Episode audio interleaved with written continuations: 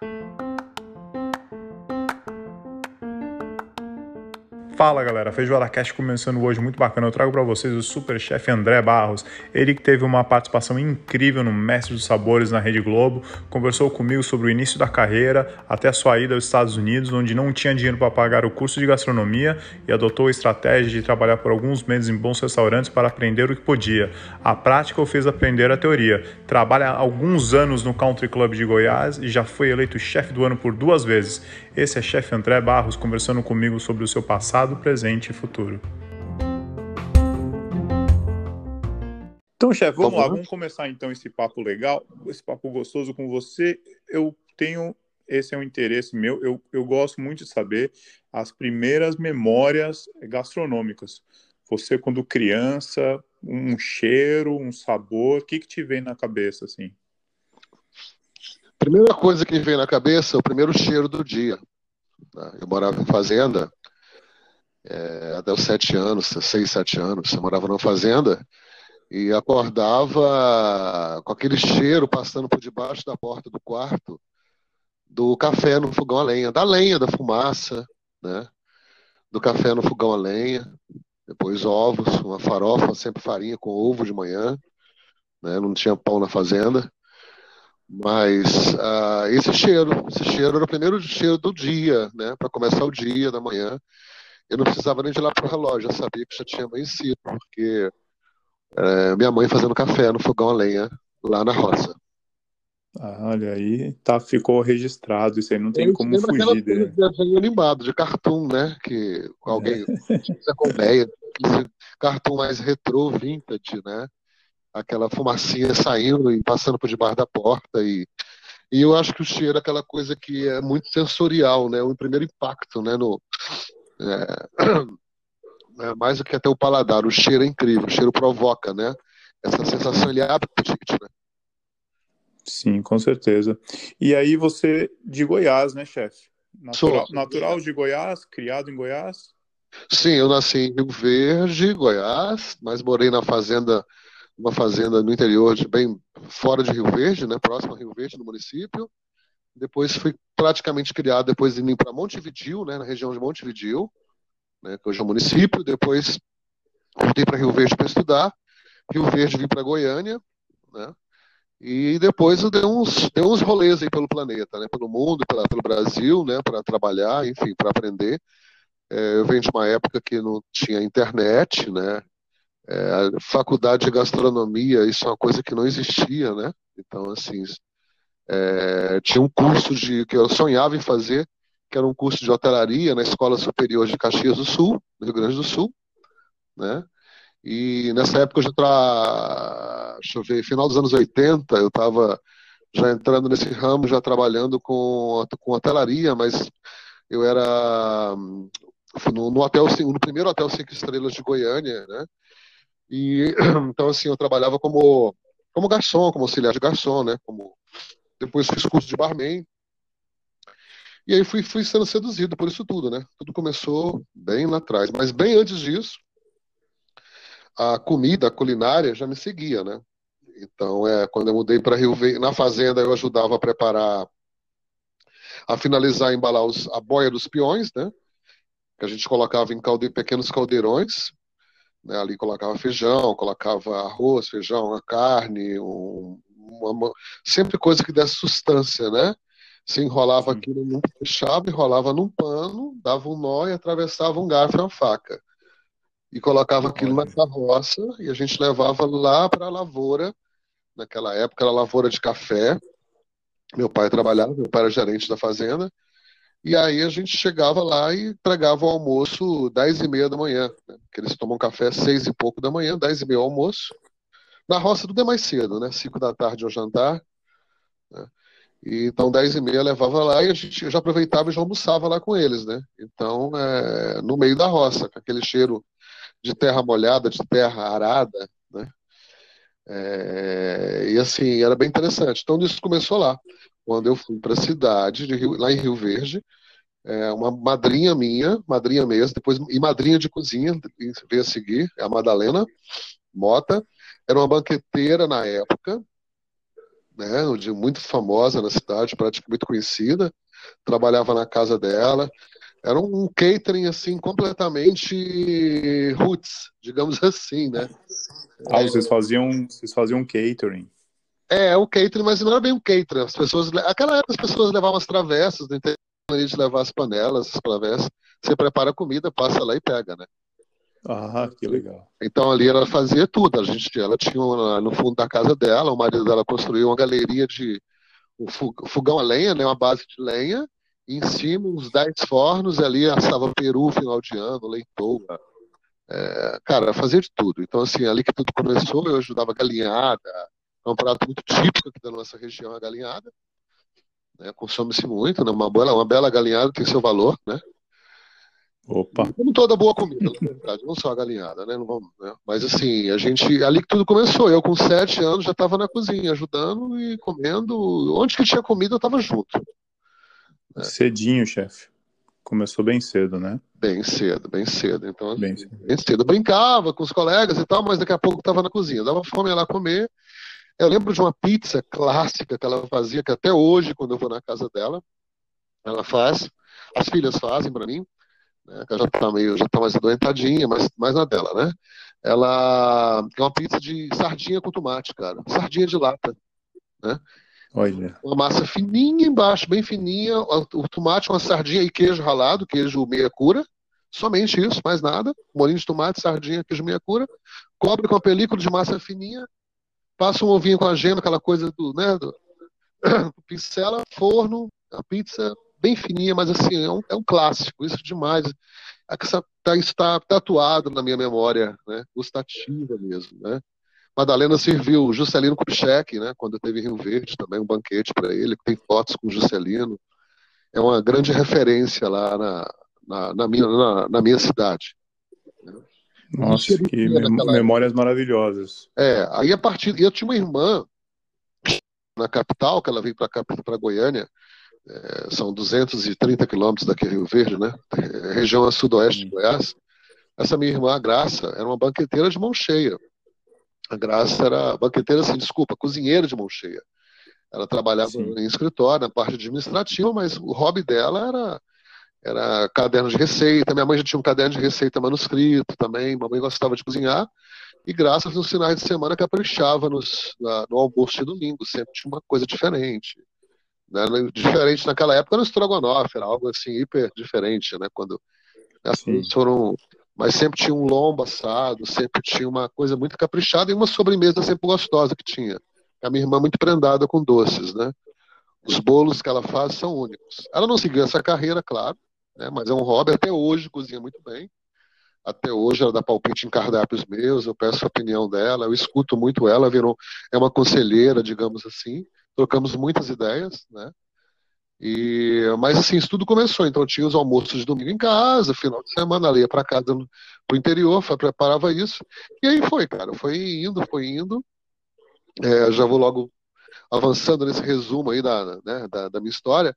É, eu vindo para a cidade, já fui trabalhar em outras áreas, comecei minha vida como office boy mesmo, de trabalhar na rua, de levar documento para banco, carimba aqui, carimba ali, etc., cartório. A partir daí, eu fui vislumbrando outras coisas, fazendo um curso ali, um curso aqui, né?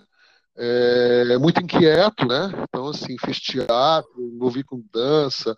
Acabei depois, quando surgiu o primeiro shopping em Goiás aqui, é, na minha região, que é o Flamboyant, fui trabalhei na Mesbla, na cantiga, aquele grupo Mesbla, que era uma loja de departamentos maravilhosa, o Brasil inteiro, e eu, eu era vitrinista da Mesbla, fazia vitrines sem nunca ter vitrine. Eu sou muito meio autodidata, né? Eu sou destemido, digamos assim. A necessidade é. de um emprego, claro, né? Obviamente. Claro. Precisava de trabalhar, queria ter minha grana. É, bati na porta da empresa, falou, olha, já fez vitrine? Já, já fui vitrinista. Pá, menti, uma, uma mentira branca, digamos assim. E entrei, fiz o teste, então faz uma vitrine. Fiz, foi aprovado, caí para vitrine. Essa linguagem também, esses estudos, tanto na Mesbla, naquela época, da Mesbla eu fui para Triumph, que é uma empresa de lingerie da Alemanha, e eu fiz cursos também de vitrine para ver essa, essa linguagem tridimensional. Isso me ajudou muito. Tudo isso contribuiu. A vitrine, o convívio com as artes plásticas, com os amigos, são, maioria são grandes amigos todo mundo ligado à arte, à música, né? Isso tudo permeia a minha vida. Então, tudo isso contribui, né? Então, as artes plásticas, a música também, né? E até tem um claro. projeto aqui que eu faço. É, tá, parado, eu fiz que chama é, é, Comida para Ouvir, Música para Comer. Né? Olha, como, como é que é esse projeto, chefe? O projeto é um projeto que eu fazia em restaurantes, eu fazia um lounge, uma sunset, eu, eu fui DJ também, né? Também, é, dois, eu tinha, a gente trabalhava num restaurante com um chefe, um amigo meu fotógrafo, François Calil, ele se, a gente conversando um dia, eu falei, olha, que a gente colocasse, fizesse uma sunset, tocasse uma musiquinha tipo low BPM mesmo, bem, bem suave, um lounge, um ambient, né? Um jazz. Cara, a gente começou a fazer isso em 2003, aqui em Goiânia. Nem existia isso no restaurante. Aí a gente tocava no restaurante, uma varanda, um restaurante gostoso, as pessoas estavam comendo, a música baixa, ao invés do som ao vivo, com voz e violão, a gente discotecava. E aí trazia claro, de, de, de Nina Simone, a Billie Holiday, a, a, a U2, ia brincando, né? ia permeando ali com músicas não agressivas ao ouvido, né? música. E aí a gente foi a partir que eu comecei a criar esse projeto de de né, que chama de música para comer, né? Que você a música que você adequa para o momento que você está comendo, a música leve, né? É, confortável, né? que te deixa bem ali, né? E ao mesmo tempo o croque croque também da comida, os pratos crocantes, né? O, o, a sonoplastia da comida, né? Desde a alface americana, o crocante. Oi? Boa, muito bom. Aqui viajando na conversa. A gente tem essa sonoplastia na comida, essa sensibilidade. Sim. Se a gente prestar atenção no que a gente come, desde o visual do prato, seja ele qual for, o cheiro, né? o, o aroma, a temperatura, a textura, o sabor, a crocância, tudo isso é sensorial. Não é? E para você sentir isso, tem que estar presente ali. Você não tem que estar comendo a comida com a cabeça em outro lugar, né? em outro assunto. Né? Que é uma coisa. Eu venho de uma época que não tinha celular, que você comia com o celular na mesa o tempo inteiro, respondendo e-mail, né, etc. Você não está ali presente fazendo isso. 100% presente. Eu até brinco com as pessoas quando eu vou dar palestra. falei, você lembra que você comeu anteontem na hora do almoço? Né? A gente não lembra. A vida é corrida. Não lembra, não lembra. cotidiano hoje, geral, né? Assim, é, é. De quem mora numa cidade grande, é corrido, muito corrido. Né? A gente para para comer porque é uma coisa mecânica, automática. Mas quando você desliga do automático e você mergulha dentro de você e você começa a perceber, a entender aquela comida e você começa a conversar com aquele prato, literalmente, ao invés de ser um telefone, é uma, é uma isso sim é uma refeição completa. Muito, muito bem dito, muito bem. Se a gente para para pensar no dia a dia mesmo, a comida passa despercebida, assim. Não se lembra mais os pratos de, de, da semana que você comeu ontem, é verdade. Esquece do ingrediente. É, a gente, quando não tinha telefone, aquela clássica, aquela máxima, né? O marido que chega em casa, oito da noite, pega o prato, de, a mulher entrega o prato de comida de frente à TV, ele senta ali, ele fica vendo futebol, vendo televisão, ele nem olha pro prato, ele olha pra TV e vai mandando a comida, né? Não, é, ele vai comer. É isso, isso, aí explode a obesidade, isso aí você não, você não vai sentir a comida, o sabor. O prazer é outro, entendeu? É como você é. assim, a sair de moto e sentir o vento na cara.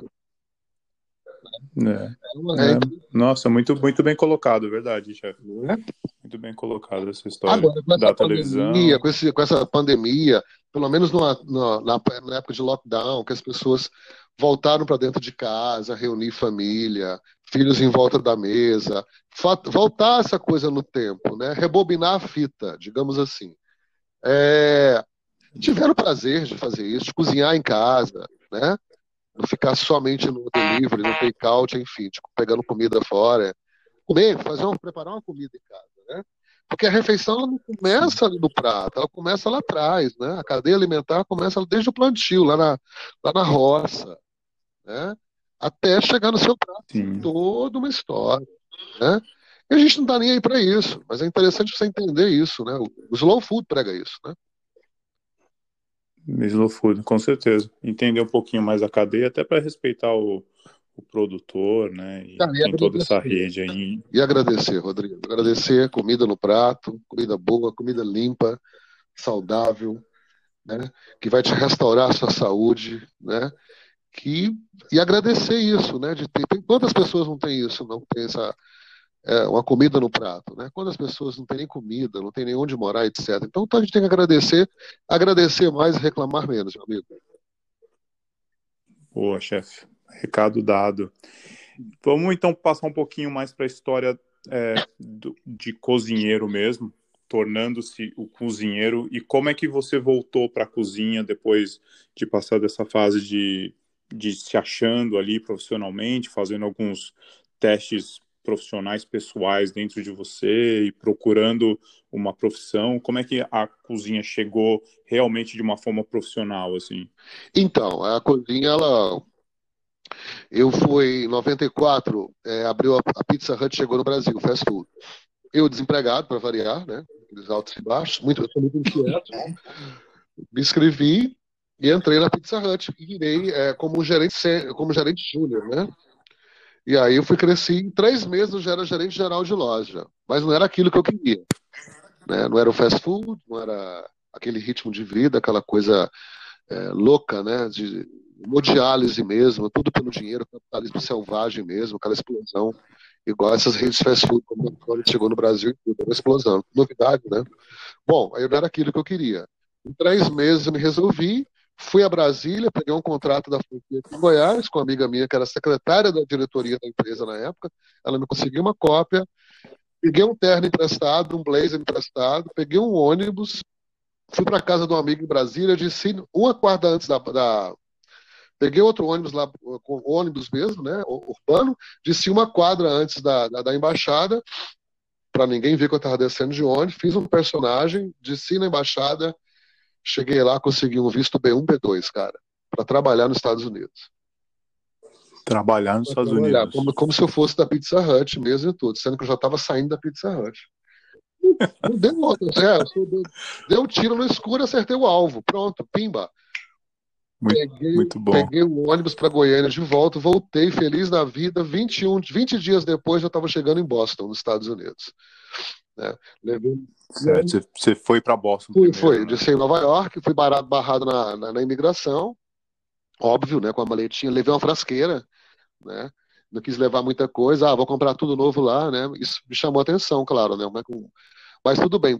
É, eu estava com uniforme, armei toda uma cena, uniforme, crachá, né? Eu tinha, olha, estava indo para fazer um, um estágio, passei a conversa no cara da alfândega da, da imigração, entrei nos Estados Unidos em 94, 20 de novembro de 94, saí dos Estados Unidos em 21 de novembro de 98. Foram quatro anos Olha, gravados. Quatro anos. Gravados. É, eu fui para ficar dois, três anos, acabei ficando um ano mais, mas cheguei lá naquela loucura de o sonho American Dream também, né, que todo mundo tinha, né, o impacto, o choque cultural, como todo mundo sai de um país como o Brasil, a, a distância da família, a região é muito fria, cheguei na época da neve, né? Mas ok, vamos lá, entendeu? Em três dias eu estava trabalhando num restaurante, consegui um trabalho, num café com uma chefe que tinha feito cordon blanc em Londres, que é a Julia Brandt. Ah, e aí o que acontece? Ali eu comecei como todo brasileiro, trabalhando numa, numa estação de salada, né? Fazendo, preparando saladas, entradas, né? Com mais dois colombianos. Foi uma loucura, uma loucura. Uma loucura, assim, de, de engolir o choro mesmo, né? Mas eu não dei um barco, não, não é Brasil. Vai, vou virar o jogo, vou virar o jogo. Vambora, vambora, vambora. Né? Vamos lá, vamos lá. Engoli o choro. Chorava hoje, amanhã acordava um novo dia. Vambora, vambora foi um choque de realidade muito grande, né? Mas eu tinha que aí eu tinha que trabalhar, eu tinha que ajudar a minha família aqui no Brasil, eu tinha que mandar grana, eu tinha que pagar minha passagem de ida, eu tinha uma série de coisas para serem resolvidas. Né? Mas aí é. o seguinte, Come, começo muito complicado. Sim, mas ele, ali eu comecei a ter as impressões da cozinha e eu fui pulando de restaurante e tentando fazer ver um curso. O curso que eu queria fazer era o CIA, mas é impossível fazer, né? naquela época era 32 mil dólares o curso tempo integral, enfim, se precisava de uns 45 mil, não tinha essa grana, em hipótese alguma. É, pensei em fazer um curso de fotografia, também possível. Resumo da história, eu falei, já sei, vou entrar em restaurantes, vou mapear os restaurantes que eu quero trabalhar, o que me interessa, vou fazer um corpo a corpo, vou colar no chefe, eu aprendo com ele, eu pratico, E ainda ganho por isso, ganho por isso. E vou aumentando essa minha rede de contatos, de amizades no segmento de alimentação. Foi dito e feito. Trabalhava cinco meses num restaurante, pedia demissão, saía para outro, já tinha outro em mente, ah, gostava do restaurante, uh, e por aí foi. Né? Eu e os colegas de trabalhos americanos, trabalhei num restaurante muito legal, que era o Pipa, em Boston, do lado do Four Seasons. Restaurante assim de 4 milhões de dólares, frequentava de Spike Lee a Robin Williams, Banda U2, é, Rolling Stones, então assim, puta restaurante. Foi quando eu fiquei uns dois anos lá e os, os meninos que muito, tinham uns 80 e tantos funcionários, quase 90 funcionários. Então assim, eles vinham do CIA, né, estagiavam lá. Aí eu ganhava livros. E toda semana eu comprava um livro também.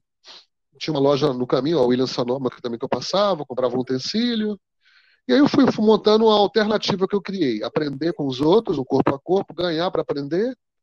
Né? A prática me ensinou a teoria. Ao mesmo tempo, eu ia ganhando um livro aqui, um livro ali. Eu assinava por São Paulo lá fora. Conseguia ler o caderno de gastronomia ilustrada, sempre antenado com o Brasil, naquela época. Chegou o um momento, falei, olha, vamos embora. Né? Esse restaurante que eu trabalhei também vale a pena falar. Eu falei ali no Biba, a dona era muito amiga da Julia Child. Né? Que, é, então eu tive contato, três contatos com a, com a Julia, servindo a Julia. Porque eu não ficava só na cozinha, eu trabalhava também como busboy, né? Eu, auxiliar de garçom. Então eu limpava a mesa, servia água, né?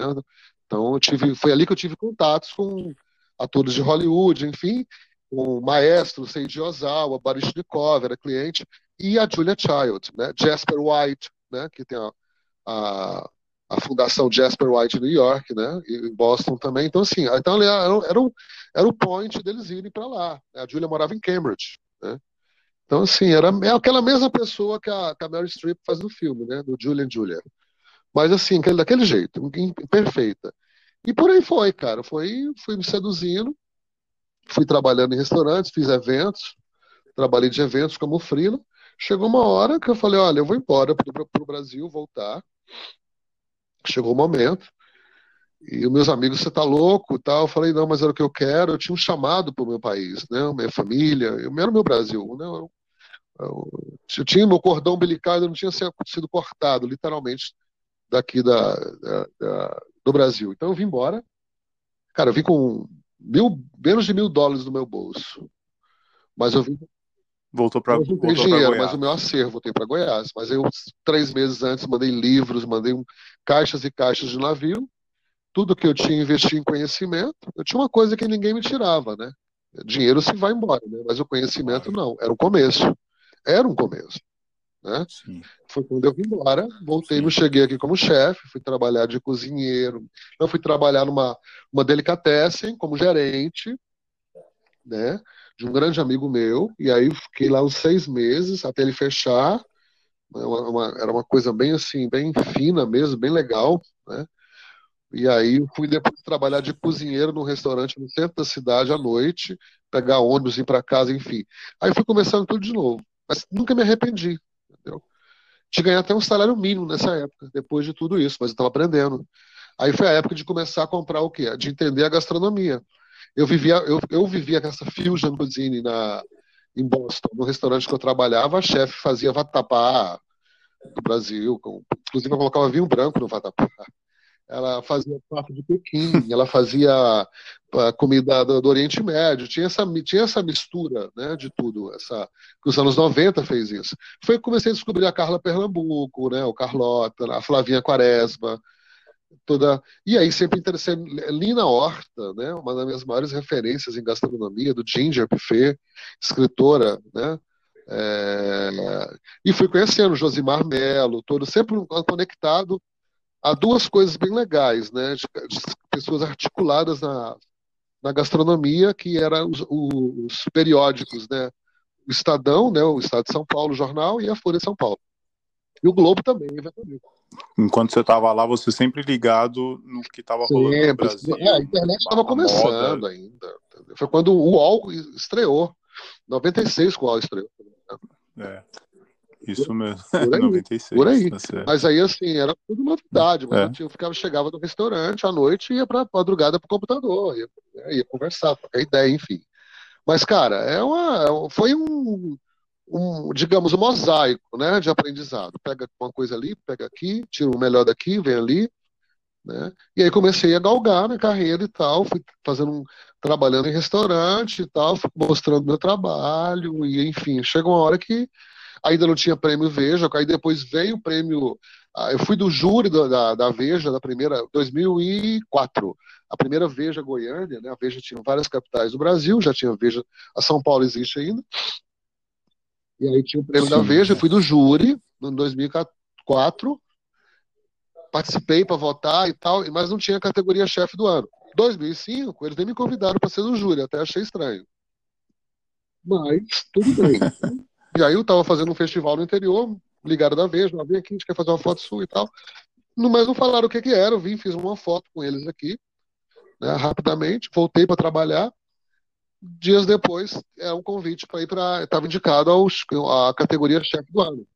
E aí eu ganhei o primeiro. Isso. primeiro, eu sou o primeiro chefe na categoria chefe do ano, da Veja. Dois- 2005. 2005. Ao mesmo tempo, nessa época também eu dava aula na faculdade aqui, no primeiro curso de gastronomia. Ah, você chegou a ser Eu dei aula há três anos, né, de la- laboratório. Ah, que legal. Então, é, e aí eu dei aula de, no primeiro curso de gastronomia, na faculdade de Camburi, aqui em Goiás. Era o primeiro curso. Ah. E naquela época eram, eram poucos chefes que tinham aqui formados. Tinha a Renata Stein, que veio da Alemanha, tinha Emiliana, que fez Água de São Pedro. Inclusive a Emiliana da turma do Jefinho Rueda, do Rodrigo Martins, enfim. A Humberto Marra, que fez a Peter Campos em Nova York. Né? E aí a gente dava aula, a gente era, fazia parte, nós que montamos esse curso literalmente na época, o MEC autorizou, quando eu dei aula. Né? E, e aí a pr- primeira turma de gastronomia também leva meu nome. né? É, aí eu sempre Ah, é? articulado, eu sempre movimentava. Minhas aulas, eu. Minha, minha aula não era sem sal, ela, ela, era, tinha, ela tinha tempero, eu provoco, né? Eu sou, sou é, a, minha aula era bem agitada, bem divertida. Aula, aula, na verdade, aula de qualquer aula, não só gastronomia, aula quando fica muito chata, a pessoa não presta atenção. né? A aula tem que ser envolvente, né? A informação tem que sair, ser compreendida, tem que ser participativa, tem que ter uma. Eu fui criando uma própria dinâmica de dar aula, os alunos participando comigo, brincar. Tem um momento de brincar, tem um momento de falar sério, tem um conteúdo, então assim, fica mais saboroso, né? A gente. E aí com isso eu conquistei a turma eles pediram para eu ser o, o- né, a turma de a primeira turma tem um nome, né? Turma André Barro. Mas aí foi, foi também, isso também não tem, me sobe a cabeça, nada disso, não tem essa, essa ego trip aí, eh, não tenho mais ela.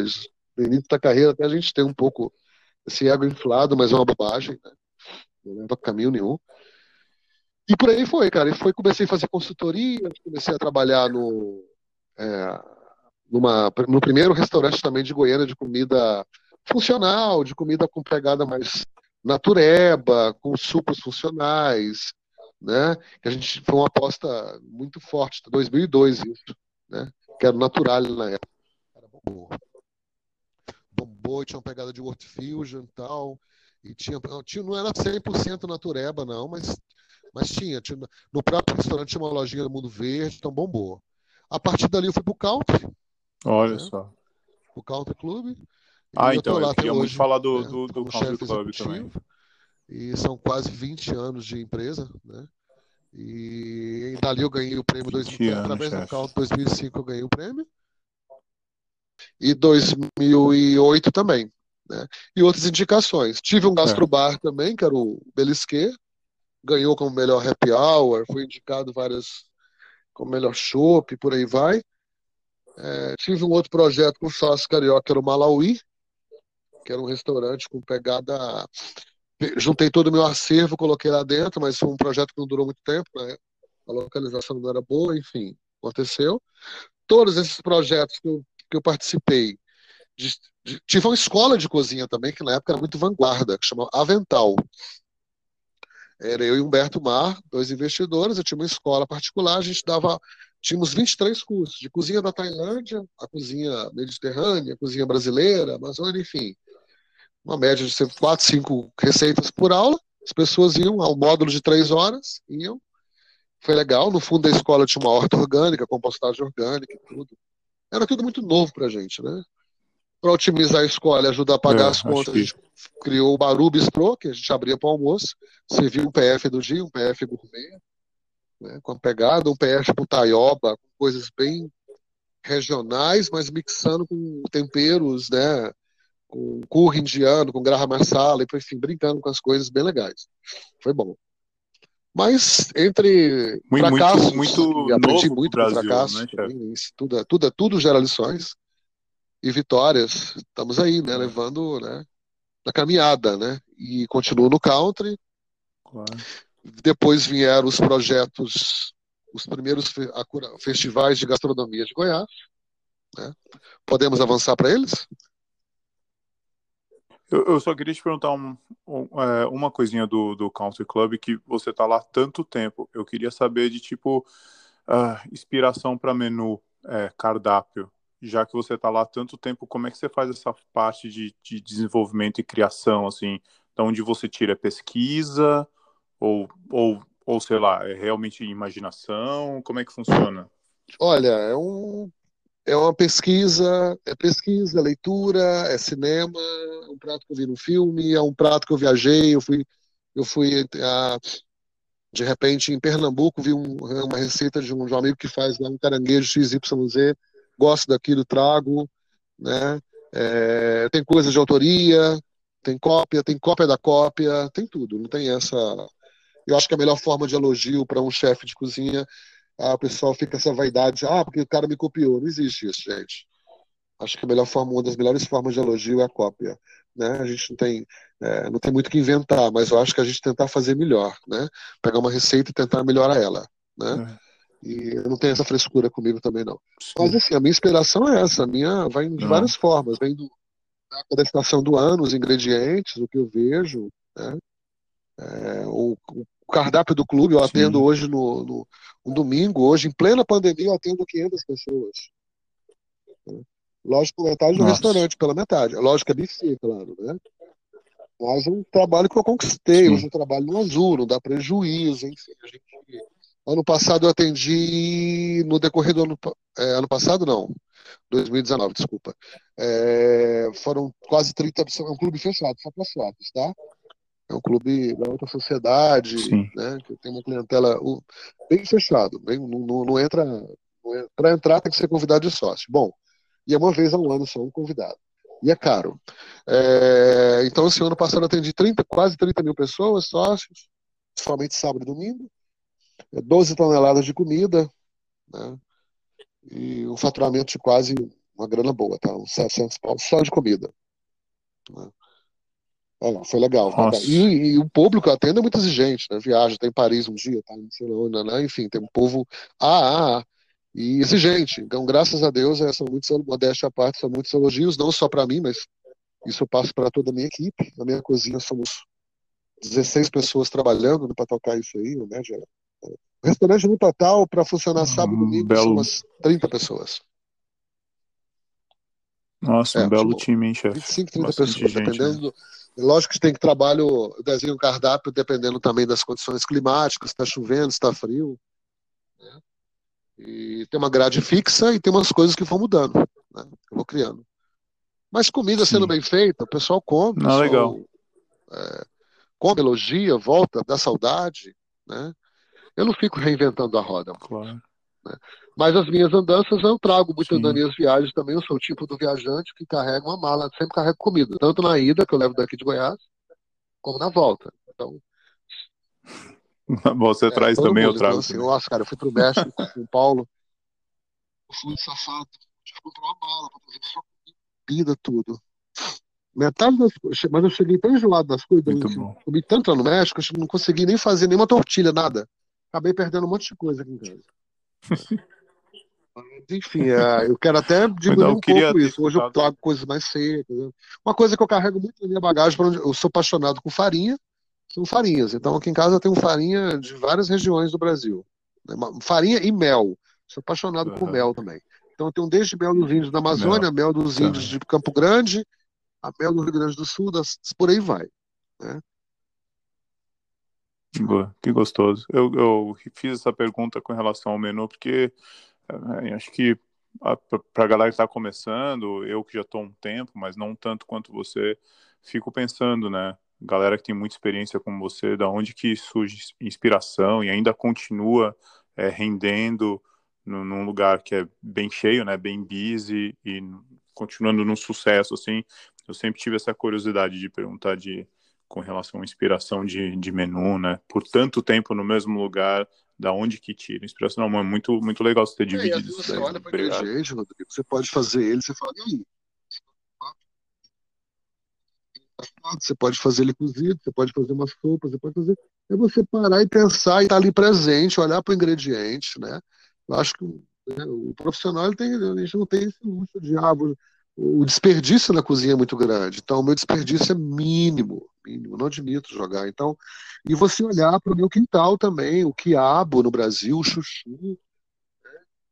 coisas que ninguém me dá muito valor. Não dá muito valor como assim? Mas se você trabalhar ele melhor, vai embora, entendeu? É um, seja combinando, seja ele sozinho, seja ele, sabe? Ele vai, ele vai, entendeu? Basta você imprimir uma identidade, um tempero, né? Nele, sem exagerar. Eu sempre falo que uma receita, ela parece uma receita de uma comida, de uma, né? De um prato, lembra muito a partitura de uma música. Ela tem que ter harmonia. Assim, ela tem que ser harmônica, ela tem que não pode uma nota musical superar a outra, então tem que ter essa coisa, né? não pode ser menos é mais na cozinha. E é importante a gente soltar o freio de mão, vai, não tem medo, faz. Né? E eu acho que você tem que ter a proximidade com o alimento mesmo. Colocou na panela, você tem que acompanhar essa metamorfose dos ingredientes na panela. Né? Uma coisa que estava natura que você lavou, higienizou, picou, processou, cortou, em outro formato. Na panela já vai tomar outro formato, outra cor, vai liberar aroma. Esse processo é importantíssimo. O cozinheiro tem que ter essa proximidade com o fogão. Né? O cozinheiro tem que cozinheiro que não experimenta a comida, ele não sabe o que ele está servindo. É, tem, tem toda a razão. Não, muito, muito legal escutar essa, esse insight, assim, é, às vezes a gente se perde no, no, na correria com os números tal, e a gente esquece que o sucesso tá, tá dentro do, da panela, né, o sucesso vem dali de dentro e não, e às vezes o dia corriqueiro ali, a gente esquece desses do, do, do principal, vamos esquece dizer assim. tudo, né? a gente às vezes a gente tá, eu, eu, sou muito plural na cozinha, né? Eu faço três, quatro coisas até o meio-dia eu estou preparando meu almoço, depois do meio-dia, a equipe, eu já, como é buffet, eu deixo as preparações prontas. Eu vou, vou ver o restaurante, vou ver as mesas, vou acompanhar o buffet, vou receber o cliente. As pessoas querem que o chefe saia da cozinha, né? Elas querem ver, se sente valorizada, você passar na mesa. Inclusive, você amplia, você amplia essa venda sua, né? Quando eu tinha restaurante à la carte, eu vendia já o melhor vinho, o melhor espumante para a mesa, já fazia pré-venda para o garçom. Né?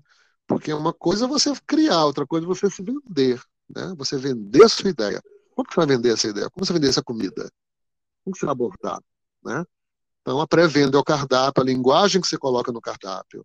Né? Um cardápio com erros de língua portuguesa, ou inglês, ou seja o que for, qual a língua, o idioma, é, é, é, feio. Então, você tem que fazer uma correção, já começa tudo, tudo muito certinho.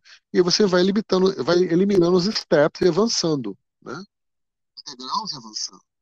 E, então, assim, eu, eu acompanho tudo, né? Eu acompanho a compra, experimento, né? Então, tem coisas que eu terceirizo, eu não faço, eu compro pronto, né? Também, eu só finalizo, não tem nenhum problema também, né? Porque meu tempo é curto, eu não funciono todos os dias. É cada um, você tem que se adequar, né? Você tem que estar ali, presente, para tentar entender o que, que eu posso fazer, até onde eu posso ir. Opa, parei, vou recuar aqui, para lá, né? e, e administrar. Ter uma boa relação com a equipe é muito importante. Foi essa época daquele chefe ditador, né, aquela coisa xiita na cozinha, né? Hoje é uma relação de confiança, de respeito, Sim. de amizade, né? Eu brinco muito na cozinha, mas nas horas sérias eu sou muito sério. Eu sou extremamente exigente, inclusive comigo mesmo, apesar que eu dei uma relaxadinha agora assim um pouco, porque a partir do momento que esse que essa, esse grau de exigência te passa a ser um sofrimento, não é legal. Né? E isso chama-se maturidade. É, né? é. Maturidade é uma coisa que. A isso. idade, né? A vaidade, ela vai embora, né? Vaidade, ela vai embora. Então, assim, a maturidade, ela te traz isso, né? Essa tranquilidade, esse mergulho interior, de entender o outro, né? de saber que, que todo mundo erra, inclusive eu mesmo erro, entendeu? É, não desistir, né? Os erros, às vezes, são combustível da profissão, né? É, você não vai agradar todo mundo. É que nem você for fazer uma live e tá preocupado também com ah, quantos likes, quantos coraçõezinhos estão subindo, quantas pessoas estão entrando e saindo. Você, você desconcentra ali. Né? Se for dar uma palestra, dar uma aula também, um aluno levantou, alguém levantou no meio da palestra, foi embora, um casal, não estou gostando, tudo bem, tá tudo bem. Você não é obrigado a agradar todo mundo. Você não é obrigado a viver só de likes, né, de outras pessoas. Não, faz seu trabalho, esteja presente ali, passe a informação. Foi o que eu aprendi lá na Globo. Eu aprendi não, sempre fui muito eu, né? Você ser você mesmo, né? Ser o mais natural possível, né? Não tentar forçar a barra. Então a coisa flui legal. Às vezes, quando eu dava aula, o aluno colocava na parede, que é uma pergunta, né? Você não conseguia, não sabia responder. Eu não vou mentir, eu não vou passar. Falo, olha, desculpa, mas eu não sei. É muito mais nobre você assumir o erro. Olha, não sei, eu errei, desculpa, gente. Olha, né? Então, é... eu nunca esqueço um show do Ney Mato Grosso, que eu fui, que eu fiz o camarim do Ney. E o Ney, no meio do show, já no final, ele cantando Cazuza, né? Cantando exagerado. A hora que ele entrou cantando exagerado do Cazuza, a banda entrou errada. Em dois minutos ele falou: para, para. Ele virou para a banda: para, para, para, para, para, para. Começa tudo de novo. Virou para a plateia, tinha 5 mil pessoas, 6 mil pessoas, sei lá, no, no ginásio, e falou: gente, desculpa. Erros, eu erro também, erros acontecem. Nunca esqueço disso. Acontece. Mas isso aí é legal, pô. Você ganha a plateia. Então, vou começar de novo. Né? Esse compromisso com o consumidor, com o cliente, é fundamental. Eu sempre falo, cliente a gente põe no altar e reza. Quando você vai ficando um cara mais né, renomado, a cobrança é maior. Você vê uma Copa do Mundo, o jogador, Neymar da vida errou ali, né, o Brasil inteiro cai matando, o mundo inteiro. Mesma coisa, qualquer profissão. É. E aí você tem que ter a humildade, a simplicidade. Eu acho que sim, o grande chave da história é você ser humilde, ser simples, mas ser ousado da vida, se a gente não for usado, você vai ser eternamente usado. Olha só. Aí, aí você falou. O Lohan fala isso, né? O Lohan é, diz isso. Né? O bom cozinheiro se mede pelo olhar dele, pelo brilho no olhar, com o fogão, com relação com o fogão, o gesto na cozinha. Você sabe quando o cara gosta, quando a pessoa gosta de cozinhar. Ele não joga no, no alimento, ele não joga com o alimento ele acaricia o alimento. Não estou falando fazer carinho, não. Assim, você vê a forma, a delicadeza, a preocupação, até na forma de higienizar uma batata. Né? Você sabe. Né? Importante a gente fazer o que a gente gosta. Tá? É importante. É, talento se desenvolve, amadurece. Você, a prática, tudo é prática. Né? Tudo é prática, é interesse. Né? Ah, o pessoal reclama, a cozinha trabalha muito, gastronomia trabalha cargas horárias absurdas, não sei o quê. Uai, tá achando que é só cozinha? Vai ser um médico, um médico intensivista, trabalha em UTI. Eu tenho colegas médicos que entram, ficam 10, 12 horas na sala de cirurgia ali, né? E ele não pode parar, ele não pode sair. Na cozinha você pode sair, quem for fumante, eu não sou fumante, mas quem pode ali fumar um cigarro e voltar né? Sendo no horário de pico. Você pode beliscar, você pode comer, você pode ir ao banheiro. E um cara que está fazendo a cirurgia com, com um paciente com, com o coração ali aberto, exposto, não, para aí, eu vou ali atender um telefone e já volto. Então a gente tem uma série, se for olhar o lado positivo, né? É, tiro, tem um, esse para mim é o glamour da cozinha. É você ralar mesmo, você curtir esse momento, é você botar um, botar um rock and roll na hora de uma música gostosa, bem agitada, na hora de fazer a faxina, né? Fechou a cozinha, faz uma festa. A faxina vira uma festa, né? Tudo isso torna-se menos doloroso, menos sofrível, né? E cara, e curtir, curtir. E quando a gente gosta do que faz, a gente tem 20%, 30% mais de combustível para rodar, para ir adiante. Você não vai entrar, não é um funcionário público que entra segunda a sexta, que entra às oito e sai às cinco da tarde. Não. Não. Quando a gente gosta, a gente vai ficando. Televisão é isso. Né? Você acha que um, que um Antônio Fagundes da vida, eles vão para a Globo, ficam, chegam, vão lá de manhã, gravam rapidinho, meio-dia. Não. O nego fica 10, 12 horas. Você espera, às vezes, duas horas para gravar um take. Né? Isso acontece. Mas tem que ter hum. paciência. Né? Então, assim, acho que o mal desse século são duas coisas: a ansiedade e a depressão. Né? Então, as pessoas, a frustração. Seja você mesmo, não dê bola para a torcida. Entendeu? Alguém vai te jogar pedra. Né? Não dá bola, deixa, tá tudo certo, você não vai agradar todo mundo. Então isso aí hoje me dá essa segurança, respira. E claro, ter uma religião, ter Deus presente, né? acho que Deus está dentro de nós. Eu não quero pregar nenhuma religião, nada aqui não, mas eu acho que é importante você, sabe, você ter esse respeito, essa conexão né, com o universo. É importantíssimo, tem tudo a ver também com a gastronomia. Gastronomia tem a ver com astronomia, cara. É o universo. Desculpa, eu tô falando muito, né? Não, chefe, eu tô aqui, tô prestando atenção no que você tá falando. Eu tô tomando uma aula que eu, eu, eu a Janete Borges já tinha me avisado de você e o Paulo também, que você era uma pessoa muito interessante, mas, né, só conversando mesmo que a gente sente o, o peso e todo o seu conhecimento, né, muito legal. Eu, eu, eu gosto demais, é por isso que eu tenho o podcast, que eu gosto de escutar as histórias do, desses chefes incríveis que tem no Brasil. É por isso que eu tenho um podcast. A gente não tá aqui, a gente não veio aqui nesse planeta, encarnou aqui para ficar aqui sentado na janela e ver a vida passar, não. A gente veio aqui para fazer acontecer. E fazer acontecer é você cuidar do seu, da sua casa, que é seu corpo, você se comer bem, você ter uma família legal, sabe? Você fazer o que você gosta, não é só trabalhar trabalhar, trabalhar e deixar de ir ao cinema, deixar de curtir, fazer o que você gosta, o que você está afim, ser feliz é isso. Entendeu? Não é o dinheiro que vai te trazer isso, não é os milhões. Quantas pessoas que eu conheço, artistas, pessoas que têm muito dinheiro e são infelizes, né? Então não é isso. Eu acho que a gente tem uma é fazer um é. trabalho social, seja fazendo uma comida, né, é, alimentando pessoas em situação de rua, seja fazendo faz, dividir um pouco do que você tem, retribuir o que a vida te. Eu estou nessa fase. Eu estou retribuindo o que a vida me, deu. Eu ajudo, eu faço, eu trabalho, faço trabalho social. Em detalhe, não é fazer trabalho social e ficar postando na internet, não. Né? Isso, é, um, é, é, uma, é uma coisa meio errada. É mais ou menos o que o Ayrton Senna fazia. Ele ajudava, mas ninguém sabia. Não precisa todo mundo ficar sabendo, mostrando que você está fazendo um trabalho social. É. Uma vez ou outra você mostrar é legal para estimular as pessoas a fazerem também o mesmo. Então, assim, eu sempre tento me envolver. Isso, quando você faz um trabalho social, você ajuda quem precisa, né? Isso te faz um bem, te dá um retorno, te faz um bem no coração, a alma, né? Então, quando você está triste, deprimido, reclamando da vida, vai vai numa região pobre, gente que está miserável, que não tem condições de meu filho, de dar um, um soco no estômago. Nós temos saúde, que é o mais importante, a gente caminha, a gente anda, a gente movimenta, a gente está reclamando de que a gente reclama de barriga cheia. Essa Milan Kundera cantou essa palavra lá atrás, né? Essa eterna insatisfação do ser, né? Então, assim, essa.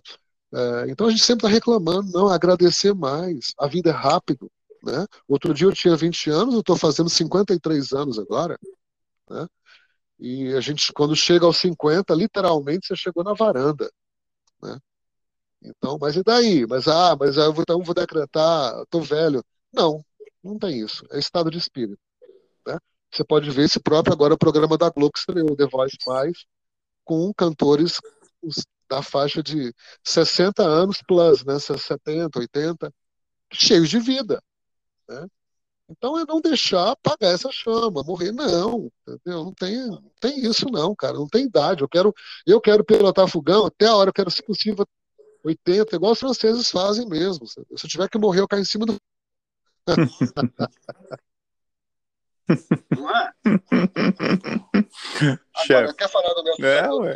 Tu é, tamo junto nessa daí. A gente morre é? de mão dada lá, chefe. é. Falei, não, tô, concordo, é isso aí mesmo. É, trabalhar e fazer o que ama até é, não aguentar mais fazer. a gente tem que estar manejado. Eu tenho. Vida, né? A gente cobra muito. Né? Eu passo do é. Na vida já escutar uma música em casa, ler um, livro. Né? Eu adoro, eu não posso mesmo. É.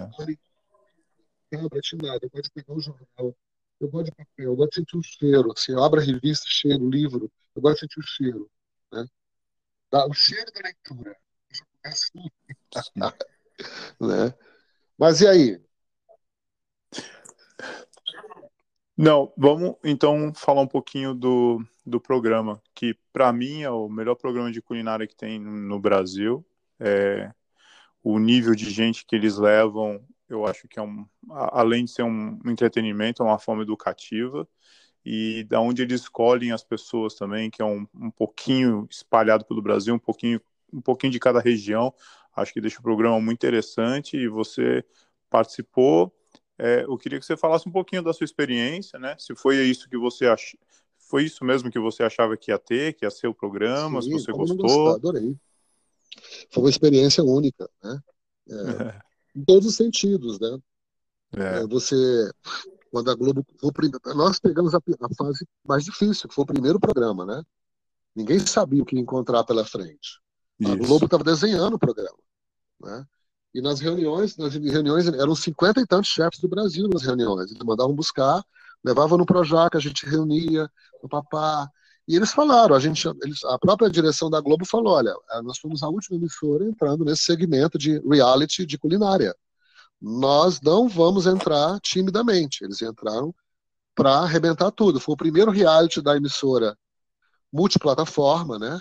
Foi para o Globoplay, que você pode ver pelo telefone, Globosat, passou no mundo todo, foi o primeiro. Depois o Big Brother, a próxima edição do Big Brother foi, já foi também multiplataforma. E por aí foi. Então foi uma experiência fantástica. Os próprios colegas que estavam lá participando, o Janete, Dudu, né, é, Gabriel, todo mundo, cada um, um mosaico. Um trabalhou no Noma com o Renê, o outro trabalhou em Tóquio, outro, então, assim, muita técnica. Olha a Vivi, aquela menina com 21 anos de idade, trabalhou trabalhou com o Felipe Bronze na época, estava trabalhando, e, vinha, e trabalhou também no Gluton, que era de BH, ela trabalhou com o Léo. Hoje a Vivi é a, é a sous-chefe do do Checlow de São Paulo, no Itaim Bibi, que acabou de abrir, né, que é a chefe a Carol Albuquerque, que foi a que eu tive o prazer de sair do, do, do reality pelas mãos da Carol, né? E a Carol era chefe de criação do Mani, da Helena Rizzo. Então são pessoas lindas, são novos amigos, nós temos um grupo até hoje no WhatsApp, a gente se fala, já visitei alguns deles. Então, sim, você aprender muito, porque a minha cozinha não tem sous vide, a minha cozinha não tem Pacojet, não tem Thermomix, a minha cozinha é mais roots, restaurante meu. Então cada um tem sua linha. É isso que eu queria falar agora. Cada um tem sua, a gente tem que ser feliz com o que a gente faz. Não é eu querer copiar o, o que o Alex Satala faz no Dom, o que a Helena faz no Mani. Não, não é isso, não, cara. Você pode se inspirar, ter um espuminha aqui, então, brincar com a molecular e tudo, etc. Pode, claro, é livre, o território livre mas é você estar tá feliz que está fazendo, não é sentir menor, ah, porque o fulano, a cozinha, o prato dele é ultra high-tech, ultra bonito, a louça, a cerâmica, enfim.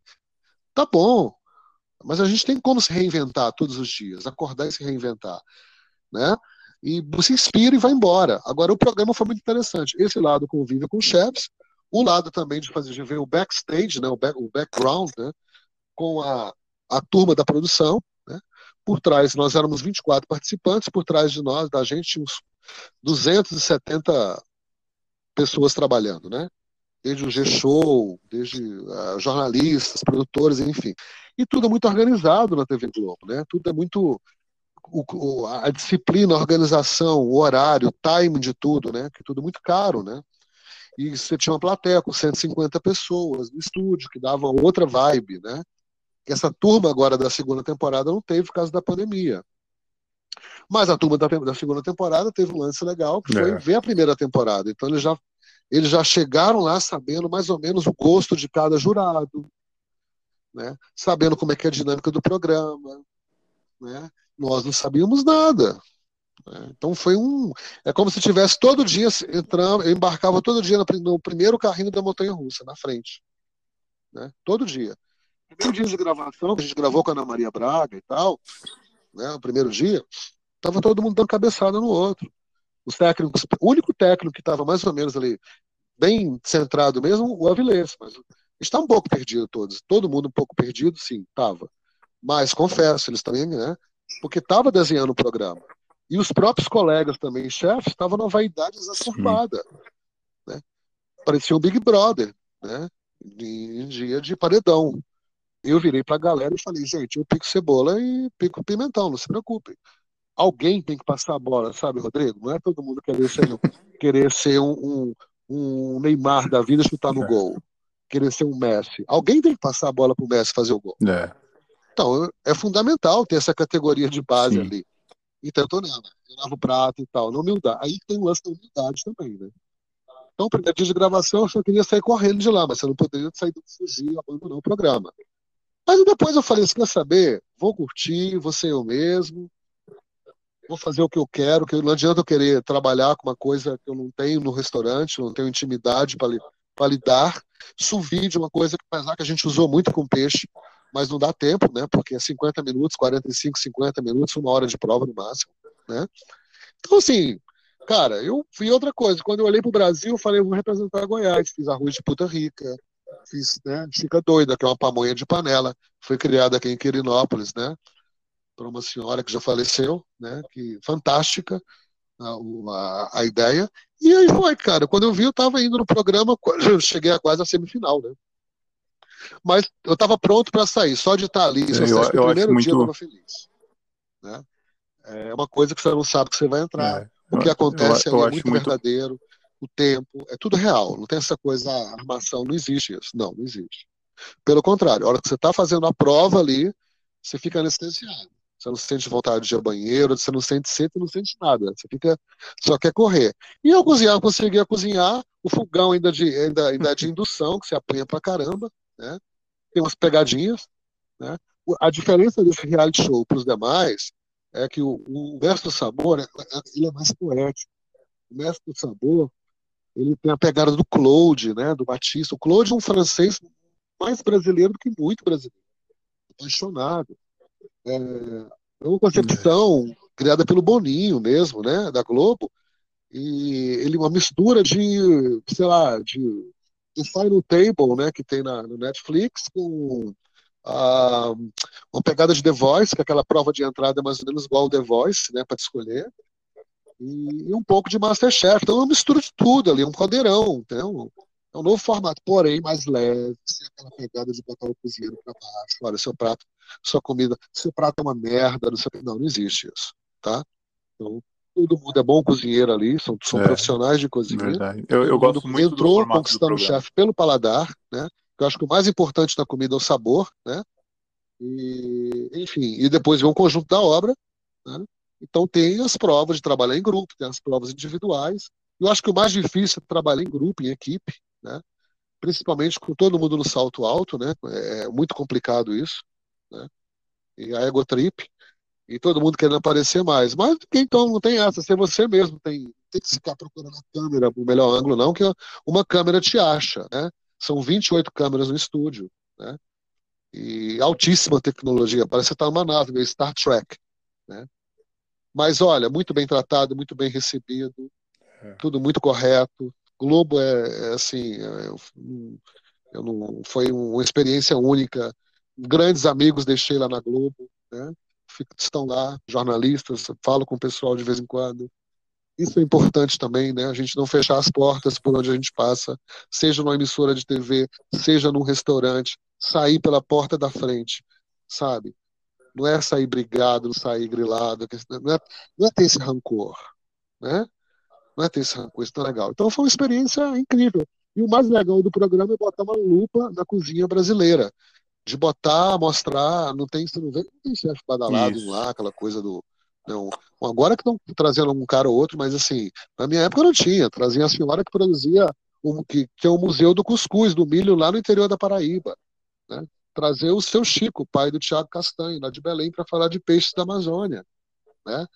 Para mostrar o tucupi. Então, é um programa voltado para a culinária, para a cozinha brasileira, obviamente a gente aplica as técnicas francesas, técnicas que vieram. É uma cozinha de altíssima tecnologia, mas é, isso é muito legal, valorizar o que é nosso, né? O Brasil é lindo, a culinária é muito rica, né? E a gente tem essa... A gente, eu cresci, né, escutando isso, que tudo que vem de fora é melhor, né? Não. Né? Nós temos muita coisa boa aqui nesse país, né? É. O nosso terroir, é um país rico, o nosso bioma, né? Então, aqui no Cerrado mesmo nós temos uma riqueza absurda, né? Então, assim, é o, quando você passa a olhar para isso, valorizar isso, e está aqui do lado. Né? O frescura é muito importante, o local food. Né? É isso. Local food. Isso, é isso aí. Chefe, vamos passar. Bom, eu sou fã do programa, ainda mais esse formato. É, assisto desde sempre. É, acho muito importante. Acho que o programa não pode parar, tem que continuar. E é isso mesmo. E cada vez mais acho que o programa vai ser mais sucesso porque o formato funciona e a informação é bem importante. Passando para é, quase meio que encerrando nossa conversinha, talvez passar dicas para iniciantes. Você, com toda essa experiência, já passou por tantas fases e espaços dentro da gastronomia, já fez um pouquinho de tudo: hotel, restaurante, buffet, consultoria, até deu aula, programa de televisão. Tenham, assim, não sei, talvez sintetizar alguma dica para alguém que está começando agora, quer ser cozinheiro, alguém que está Amigo, começando. tem várias formas de começar, seja para uma, um curso a nível superior de faculdade, e aqui no Brasil tem essa coisa de gastronomia, que é muito, ah, é só aqui que existe essa coisa né, categórica, então acho que não. Pode, a forma que você vai começar, você pode começar limpando o chão de uma cozinha, como eu comecei, lavando o prato, como Giovanni, que é sous-chefe do, do Alex lá em São Paulo, começou também como lavador de prato, né? Isso depende muito de você, a escolha que você vai fazer, a forma que você vai flertar com o fogão, com a comida. Eu acho que um cozinheiro, um profissional de cozinha, ele tem que abrir a cabeça e abrir o paladar. Ele tem que estar aberto ao novo, né? Ele, uh, ele tem que deixar de lado aquela velha opinião formada sobre tudo, digamos assim, né? E são experimentos que nos dão experiência, é o cotidiano, né? Entre erros e acertos, fazer do erro um combustível, um propulsor, né? fazer da crítica né? um propulsor para a carreira. Eu sou grato às pessoas que me jogaram pedra, que reclamaram, que me criticaram. É essa hora que te põe para baixo que você cria forças e vai à frente. Acontece, são altos e baixos. Mas um bom cozinheiro tem que ter humildade, tem que ter simplicidade, ele tem que ler, ele tem que beber em várias fontes, ele tem que ver, ir ao museu, ver artes plásticas, ele tem que ver cinema, ele tem que escutar jazz, rock. Não estou dizendo que ele tem que escutar sertanejo, pagode, enfim, funk, não. Ele pode escutar, mas ele tem que ter, ele tem que ser multi, tá? Ele tem que estar antenado com o novo, né? Ele tem que ter a palavra também filtro, tem que filtrar, hoje a carga de informação é muito grande, né? Filtrar, direcionar, foco, determinação e luta. E outra coisa, paciência. Nada é da noite para o dia, nada, nenhuma profissão. É um tempo. Tem, tudo tem um prazo de, né, de nascimento, de crescimento, maturidade. Né? E com isso você vai adquirindo, adquirindo segurança. Né? Seja você mesmo, vai embora, solta o freio de mão, né? deixa a vida dar a cadência do samba. Não é isso? É isso aí, é isso aí. Cadência do samba. Muito bem colocado também. É, eu faço essa perguntinha para os chefes que passam aqui. Alguns não são chefes. Eu gosto de falar com todo mundo que está cercado pela gastronomia de alguma forma, até produtores, fornecedores, design também. Mas quando vem chefe, eu faço questão de fazer essa perguntinha é de talvez um ingrediente ou um, um prato que te, que, sei lá, você, eu tenho um, um, prato, eu tenho um ingrediente que eu sempre falo, mas você um prato, um ingrediente que se tivesse que comer, tivesse que comer todos os dias, o que seria, chefe? Talvez uma comida goiânia, talvez alguma coisa que você tinha comido nos Estados Unidos e te traga boas lembranças, não, o, o, que não, seria, não, assim? O ingrediente, o ingrediente a superfood, né, considerado no planeta, a mandioca. Mandioca. Para mim, mandioca, tudo que é feito com mandioca, do, do purê para mim é mandioca, massa de coxinha com mandioca. É, eu começo todo o meu dia, eu tenho o hábito de comer tapioca de manhã, né, com queijinho branco, bem básico, para mim é meu café da manhã, bolo de mandioca, é, e o meu prato predileto também é um bobó de camarão, que é, ele é engrossado, né, com a, espessado com um purê de mandioca, né, esticado. Mas para mim a mandioca é o concurso. Não existe nada melhor do que mandioca. Para mim, eu sou louco por mandioca. Eu sou filho de nordestino, né? Sou filho de alagoano, ah. nasci em Goiás, uhum. meus pais são alagoanos. Em casa, eu, aqui em casa é um mosaico do Brasil, um irmão de Pernambuco, um irmão alagoano, uma mineira e eu goiano. Mas eu gosto, a mandioca, para mim, é uma coisa, o tucupi, eu uso tucupi, eu tenho na minha geladeira. Também extraído da mandioca, o tucupi negro, então eu uso, eu vou muito para a Amazônia, trago tucupi. As farinhas de mandioca que nós temos no Brasil, a farinha de Bragança no, na divisa do Pará com o Maranhão, que é fantástica, crocante, a puba, a farinha de biju aqui de Goiás, a farinha ovinha lá de Tefé, do interior do Amazonas, né? que é fora do sério também, maravilhosa. É, a Mara Salles usa no Tordesilhas, todos os chefes. É uma, é uma super de uma farinha. Para mim, é a primeira mandioca. E o milho também, que eu adoro milho. Né? Desde a pamonha, né? a, a farinha de milho. Aqui em Goiás produz uma farinha de milho, uma fase. Um único produtor produz isso, uma farinha de milho verde, que é fora de sério. Né? Então eu adoro milho. E o milho, que na América do Sul é muito bem explorado na América Central, mas aqui na América, parte da América do Sul. No Brasil ele não é tão explorado, né? Falta ser mais explorado o milho ainda. Muito bom, muito bom. Ficou aí a mandioca, o milho e a farinha, né, chefe? Ótimo, ótimas escolhas. Ótimas escolhas. Muito é uma bom. boa farinha de milho, bata ela com leite e açúcar, é uma delícia. Eu, eu falo, eu estava falando isso anteontem para uma amiga minha, que a filha dela come aqueles é, negócio de milho, né, da, da Kellogg's, né, de milho, aquela coisa industrial, totalmente transgênica. Sucrilho, aquele alimento Matrix que a gente põe no café da manhã, né? Aqueles ah, cereais tá. matinais. Com aquilo com leite. Falei, nossa, falei para ela, falei, vai no mercado na feira, compra uma bela farinha de milho, Coloca o leite, leite, leite de verdade mesmo, né? não estou falando leite de caixinha, leite. E um pouquinho de açúcar vai dar no mesmo. É fora de açúcar mascavo, rapadura, vai dar, vai dar no mesmo, não, vai ficar melhor, desculpa, melhor. Muito melhor, muito melhor. Valeu, chefe. Obrigado. É, queria ter falado com você antes. Ainda bem que eu consegui falar com você no comecinho desse ano aí para fazer meu meu início de ano melhor depois de um ano horrível aí que a gente passou com os lockdowns e tal. Eu aqui na Austrália a gente sofreu muito com isso. Estamos saindo dessa aí, se recuperando. Chegou a vacina, graças a Deus. Espero que logo mais esteja tudo resolvido e que os restaurantes voltem a bombar aí e que a nossa profissão geral, né? continue. Né? economia. É, Eu acho que nós já é importante a gente trabalhar pré-vacina, se alimentar bem, né? Uma Isso, boa é, alimentação, é, você manter o organismo equilibrado, já é uma grande defesa para tudo, né?